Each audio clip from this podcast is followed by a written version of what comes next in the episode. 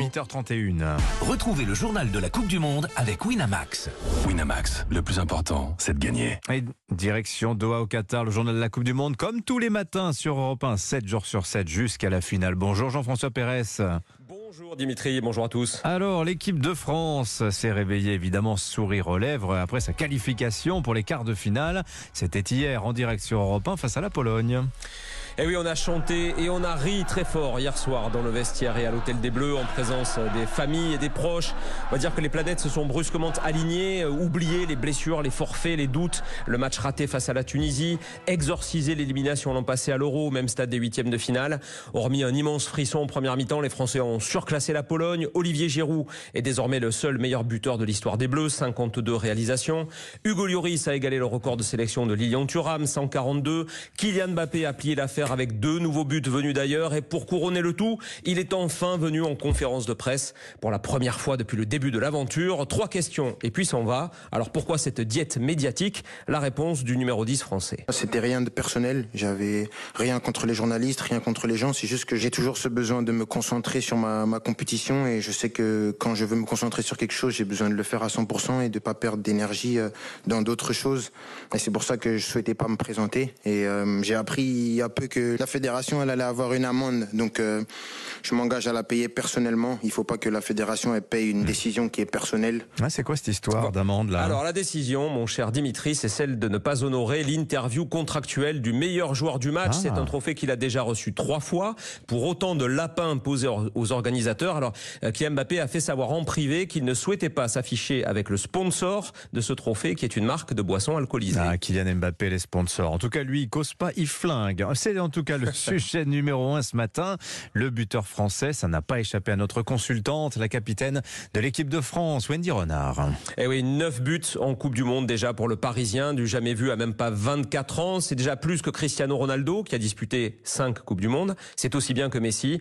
Voilà, interrogé par euh, Martin Lange, Wendy Renard apprécie la performance sensationnelle du kid de Bondy, comme on le surnomme, que le monde avait découvert en Russie il y a 4 ans. Bah, il est chirurgical. Hein. C'est vrai que par rapport à sa dernière Coupe du Monde aujourd'hui, hein, on sait à quoi s'attendre. Donc il est souvent pris à deux défensivement.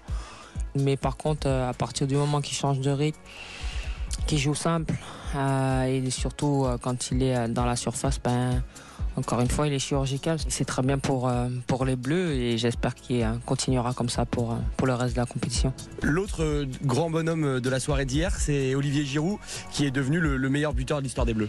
Ben enfin, j'ai envie de dire enfin. C'est vrai, c'est vrai que ça fait un petit moment qu'on qu'on lui rabâchait ça, qu'on parlait de ça. Et aujourd'hui, il a réussi à, à le dépasser. Un grand monsieur, un grand footballeur aussi. Euh, dans la surface, c'est quelqu'un de très efficace.